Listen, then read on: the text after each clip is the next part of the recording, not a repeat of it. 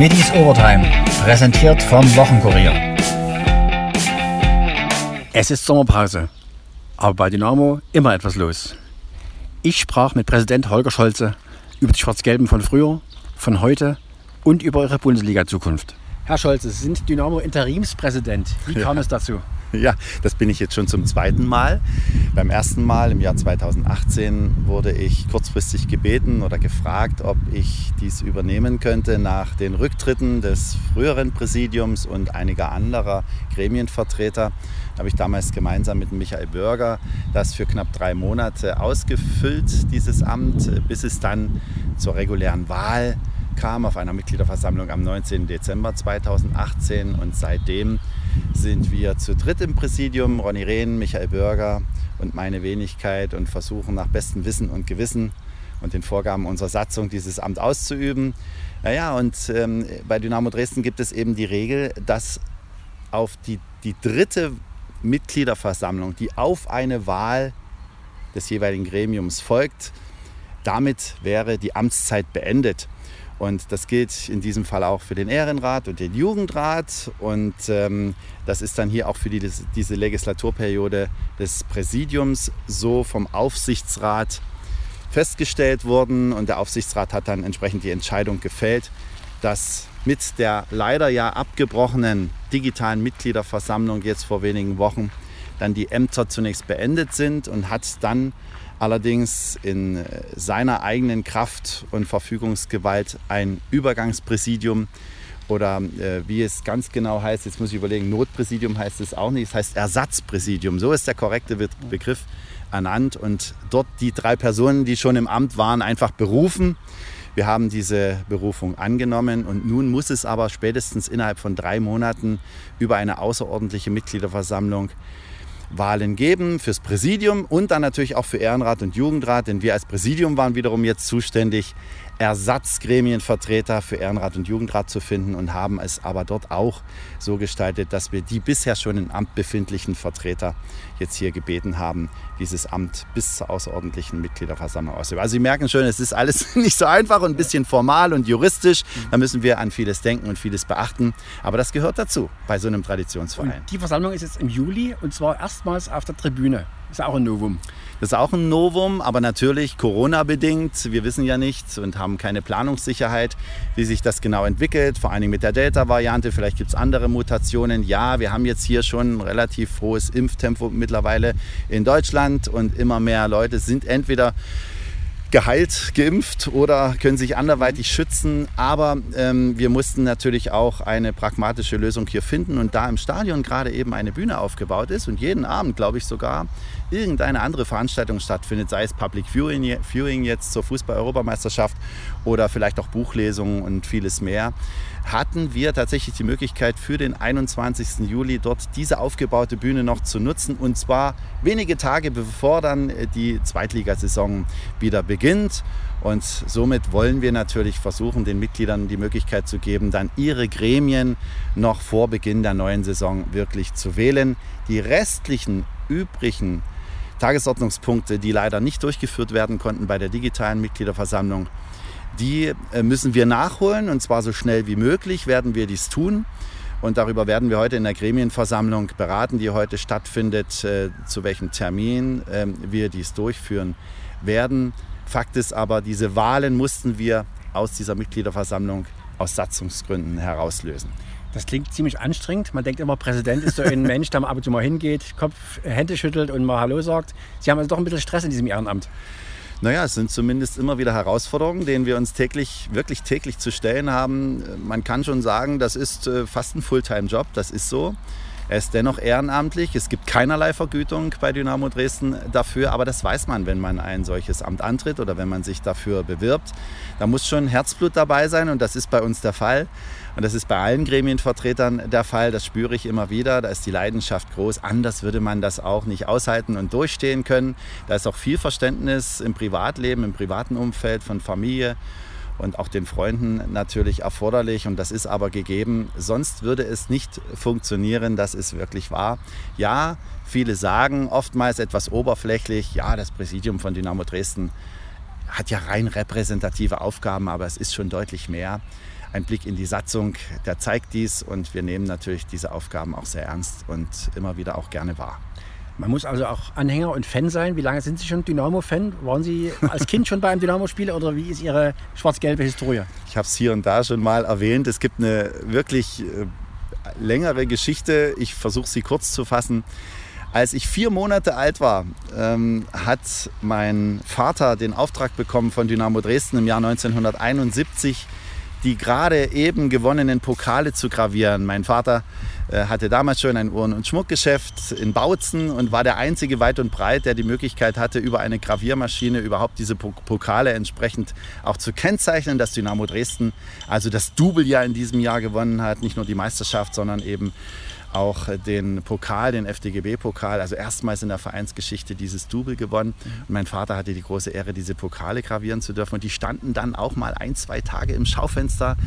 Halb Bautzen hat sich dort die Nasen platt gedrückt. Alle wollten mal die Pokale sehen. Und ich, nun frisch geboren, wurde von meinen älteren Geschwistern, ich habe vier an der Zahl, eine Schwester und drei Brüder und natürlich meine Eltern auch von innen, innerhalb des Geschäftes quasi in dieses Schaufenster mal hineingehoben, um die Pokale mir mal anzusehen. Ich soll sie berührt haben und ja, meine Brüder sagen immer scherzhaft, es hätte eine Erleuchtung gegeben und in diesem Moment sei wahrscheinlich der Dynamo-Virus oder das Dynamo-Virus auf mich übergesprungen. Nein, es ist natürlich geprägt worden durch meine Familie, durch meine älteren Geschwister. Es gab natürlich innerhalb des Bezirks Dresden nur Dynamo, das ist keine Frage. Und da hat man mitgefiebert und war von Kindheit an im Prinzip Fan. Mein erstes Live-Spiel musste dann ein paar äh, Jahre warten. Als ich etwa zehn Jahre alt war, war es ein Spiel SG Dynamo Dresden gegen FC Karl Jena. Und ähm, später dann das erste Europacup-Spiel meinerseits war dann das 3 zu 0 gegen Rapid Wien natürlich auch unvergessen. Aber ich könnte jetzt noch viel mehr erzählen, aber so viel Zeit haben wir in dem Podcast gar nicht. Okay. Was ist also Ihr schönstes Erlebnis gewesen in Ihrer Dynamo-Geschichte? Oh, da gibt es so viele. Natürlich sind es diese Live-Erlebnisse im Stadion. Ich muss auch sagen, zum Beispiel das 10 zu 1 gegen Chemie Bunaschkopau, an das erinnere ich mich auch noch. Da bin ich mit Freunden gemeinsam von Bautzen mit dem Zug hier nach Dresden gefahren. Wir waren schon drei Stunden vor Spielbeginn, haben wir vor dem Stadion Stadion gestanden, haben gewartet, bis wir endlich rein dürfen. Dann haben wir uns natürlich das Stadionmagazin Kreisel äh, umfangreich durchgelesen, wollten die besten Plätze im Carport, äh, im, im, im K-Block ähm, ergattern und ähm, haben uns dann dort auf die Stufen gesetzt und dem Anpfiff entgegengefiebert, vielleicht auch noch mal hinten etwas runtergeschielt, wie die Junioren spielte. Äh, dort hat damals übrigens auch Matthias Sammer gewirbelt und meistens mehrere Tore geschossen. Also es sind alles so tolle Erlebnisse. Auf der Schleifscheibe. genau, oh, das war dieses, dieser rote Hartplatz wie Beton ne? mhm. und staubte dort. Ja, so ist es. Aber diese Erinnerungen sind da und sind frisch. Und ich meine, Hartmut Schade war es, der dann den Torreigen eröffnete zu diesem 10 zu 1 nach einer längeren Verletzungspause. Und es ist auch irre, jetzt schließt sich irgendwie der Kreis. Wir haben natürlich mit den Ehrenspielführern und auch den ehemaligen verdienstvollen Spielern von Dynamo Dresden, die ja diese Tradition überhaupt erst ermöglicht haben und das, was heute der Mythos Dynamo Dresden ist, zu denen haben wir natürlich als Präsidium heute in diesen Tagen regelmäßig Kontakt und ich muss mich manchmal selber zwicken, dass ich zum Beispiel Dixie Donner mal zu einer Veranstaltung mit Mitgliedern äh, mitnehmen darf. In Bautzen haben wir das zum Beispiel abgehalten, ein Mitgliederstammtisch am Stausee oder eben mit Hartmut Schade waren wir in St. Gallen auch dort Mitglieder getroffen und wir pflegen regelmäßig natürlich die Verbindung, den Kontakt. Denn Traditionspflege gehört auch zu den Aufgaben des Präsidiums und für mich manchmal wirklich unwirklich, dass der kleine Holger aus Bautzen, der damals hier wie tausende andere andere im K-Block standen, plötzlich ähm, hier ein solches Amt innehat und, äh, und plötzlich auf Augenhöhe ganz wunderbare Gespräche mit seinen Idolen der Kindheit ähm, führen darf. Das ist schon irgendwie irre. Das ist ein schönes Stichwort. Ehrenspielführer, Tradition. Dresden. Es gibt am 10. Juli einen Renntag auf der Pferderennbahn in Seidnitz. Da gibt es ein Dynamo-Rennen. Ein Rennen der Dynamo Oldies. Wir wissen noch nicht genau, wie es heißt. Auf jeden Fall werden dort Hansi Greiche und Matthias äh, Klaus Sammer sorry, ja. die Preise übergeben das ist auch eine schöne Sache, dass praktisch die Vereine in Dresden miteinander arbeiten. Das ist absolut auch für Dynamo Dresden wichtig. Das pflegen wir auch, so gut es geht bevorzugt natürlich bei all den Ballsportvereinen, die wir haben, oder beziehungsweise Mannschaftssportarten, so ist es besser ausgedrückt, äh, den Volleyballdamen zum Beispiel, da haben, pflegen wir natürlich intensive Verbindungen, aber natürlich auch zu den Eislöwen und zu den Handballern etc. Äh, das ist unheimlich wichtig und natürlich auch sind wir, auch ich persönlich, insgeheim auch Fan der Rennbahn und, und des Rennvereins in Dresden. Es ist eine ganz tolle familiäre Atmosphäre. Das ist was ganz Außergewöhnliches und ganz Besonderes, was erstaunlicherweise auch immer mal wieder der eine oder andere Dresdner noch gar nicht kennt, wenn ich mich und so unterhalte. Und ich empfehle dann immer, geht mal auf die Rennbahn. Das ist wirklich toll.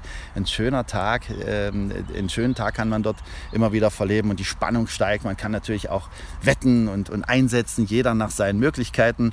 Und dann erhöht das natürlich das Kribbeln und die Spannung na, und diese wunderschönen Tiere und, und gut trainierten äh, Pferde sich dort zu betrachten, dann natürlich in dem, ich glaube, das heißt Laufring. Ne? Also Führing. Führing ja. ist noch besser. Da sehen Sie, also ich bin da absoluter Laie und sich dort natürlich dann ein Pferd mit dem Jockey auszuwählen, auf das man dann setzen kann. Ja, aber insgesamt dort, ähm, dann die Siegerehrung, die Siegergrenze und das Rennen. Also das ist einfach toll. Und da pflegen wir die Verbindung und es freut mich sehr, dass Hansi Kreische und Klaus Sammer jetzt hier zugesagt haben, auch äh, zu kommen zu diesem Rennen im Juli. Und ähm, wir werden auch versuchen, von Präsidiumsseite mit dabei zu sein und äh, die Einladung gerne anzunehmen, weil das natürlich wichtig ist, dass wir innerhalb Dresdens zusammenhalten. Das gilt aber auch für andere Sportarten, für Randsportarten. Wir legen wirklich großen Wert darauf, so gut wir können, auch Sportarten, die auch in den Medien oft zu kurz kommen, immer wieder zu beachten, ihnen auch mal Aufmerksamkeit zukommen zu lassen. Ich selbst zum Beispiel habe meinen Förderverein für den Volleyball-Nachwuchs in Dresden hier mitgegründet, den Aufschlag Dresden e.V. Und auch da denke ich immer wieder dran, über zum Beispiel ein, ein, ein Trikot, was mir ein Spieler zur Verfügung stellt, was wir dann vielleicht versteigern oder anderweitig ähm, verkaufen können, dann den Erlös dann zum Beispiel den Volleyballern, den Volleyball-Nachwuchsspielerinnen äh, dort vom VC Olympia Dresden zur Verfügung zu stellen oder zu anderen. Also da versuchen wir schon bei jeder Gelegenheit dran zu denken, dass es hier nicht nur den Fußball gibt in Dresden, sondern dass Dresden, auch wenn viele das irgendwie manchmal anders wahrnehmen, Dresden ist eine Sportstadt, hat eine lange Sporttradition. Dresden ist eine Stadt mit vielen Herzensmenschen und die müssen zusammenhalten auf allen Ebenen, Kunst, Kultur, Sport und allem, was dazugehört.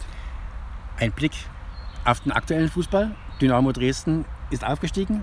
Was sagen Sie zur Mannschaft, zur Saison, die uns bevorsteht? Also Gott sei Dank sind wir aufgestiegen. Da haben wir natürlich alle mitgefiebert, dass das so schnell wie es geht gelingen möge das Ziel, was Ralf Becker, der Sportgeschäftsführer, ausgegeben hatte, gemeinsam natürlich mit dem gesamten Team, war, dass wir spätestens in zwei Jahren wieder aufsteigen wollen. Jetzt ist es schon nach einer Saison glücklicherweise gelungen und das ist natürlich ein Segen für diese Stadt, weil wir wollen natürlich höherklassig spielen und haben da auch ehrgeizige Pläne, ganz vernünftig für die kommenden Jahre auch noch weiter nach oben zu schielen, aber eben ganz vernünftig Stück für Stück im Rahmen unserer Möglichkeiten, ohne uns zu übernehmen. Das ist keine Frage. Das ist hier natürlich vornehmlich dann die Aufgabe im operativen Bereich der Geschäftsführung und der Mitarbeiterinnen und Mitarbeiter der Geschäftsstelle, gemeinsam natürlich unter der Kontrolle und der Aufsicht des Aufsichtsrates. So ist das bei uns aufgeteilt. Und ähm, ich weiß, dass dort sehr professionell und sehr akribisch äh, gearbeitet wird. Und da habe ich sehr, sehr großes Vertrauen. Und dieses Vertrauen habe ich auch in die Mannschaft, die bewiesen hat, dass sie nicht nur einen solchen Aufstieg hinlegen kann, sondern im äh, DFB-Pokalspiel gegen den HSV ja hier ein beeindruckendes Spiel schon hinlegte. Und der Grundstock dieser Mannschaft, also das Gerüst ist ja nach wie vor vorhanden. Die Spieler sind heiß, sich auch in der zweiten Liga zu beweisen. Wir haben sehr junge, entwicklungsfähige Spieler drin. Und das ist dann eben auch das Konzept unserer sportlichen Abteilung.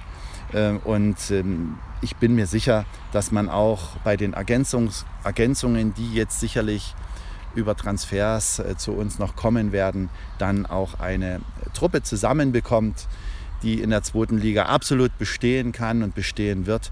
Denn das Ziel muss sein, diese Klasse zu halten und dann eben peu à peu in den kommenden Jahren immer mal ein Stückchen weiter nach oben zu schielen. Nach oben schielen ist ja schön, aber man kann auch aktuell sagen, es ist jetzt schon ein Hauch von Bundesliga in der zweiten Liga. Es sind ja Namen drin, die sind ja unglaublich. Ja, und deswegen ist natürlich auch das Kribbeln schon besonders groß. Das war es schon in der Endphase der dritten Liga, als man schon spürte, uiuiui, das könnte wirklich eine Liga werden im kommenden Jahr von, von Traditionsvereinen gespickt äh, mit ganz vielen attraktiven Begegnungen und Spielen, nicht nur aus sportlicher Sicht, sondern natürlich auch für die Fans ähm, ein gigantisches Erlebnis. Und deswegen ist meine Hoffnung oder unsere Hoffnung riesengroß, dass dann auch hoffentlich endlich wieder Zuschauer in die Stadien dürfen. am Anfang sicherlich noch nicht vor vollem Haus, aber vielleicht auch so Stück für Stück Erweiterungen über Hygienekonzepte und den entsprechenden Genehmigungen und Absprachen mit den Gesundheitsämtern, äh, die wir ja auch pflegen, dann tatsächlich auch möglich ist. Denn der Fußball ohne äh, den Fans im Stadion, das ist wirklich... Ähm, das ist was fürchterliches. Also äh, zum einen lieben wir zwar diesen Sport, aber die Atmosphäre fehlt ganz einfach. Und ähm, das macht so keinen Spaß auf Dauer. Wir haben das jetzt hoffentlich hinter uns gelassen und schauen jetzt nach vorne und sind zuversichtlich, dass wir dann möglichst bald wieder diese wunderbare Atmosphäre hier im Rudolf-Habich-Stadion gemeinsam erleben können.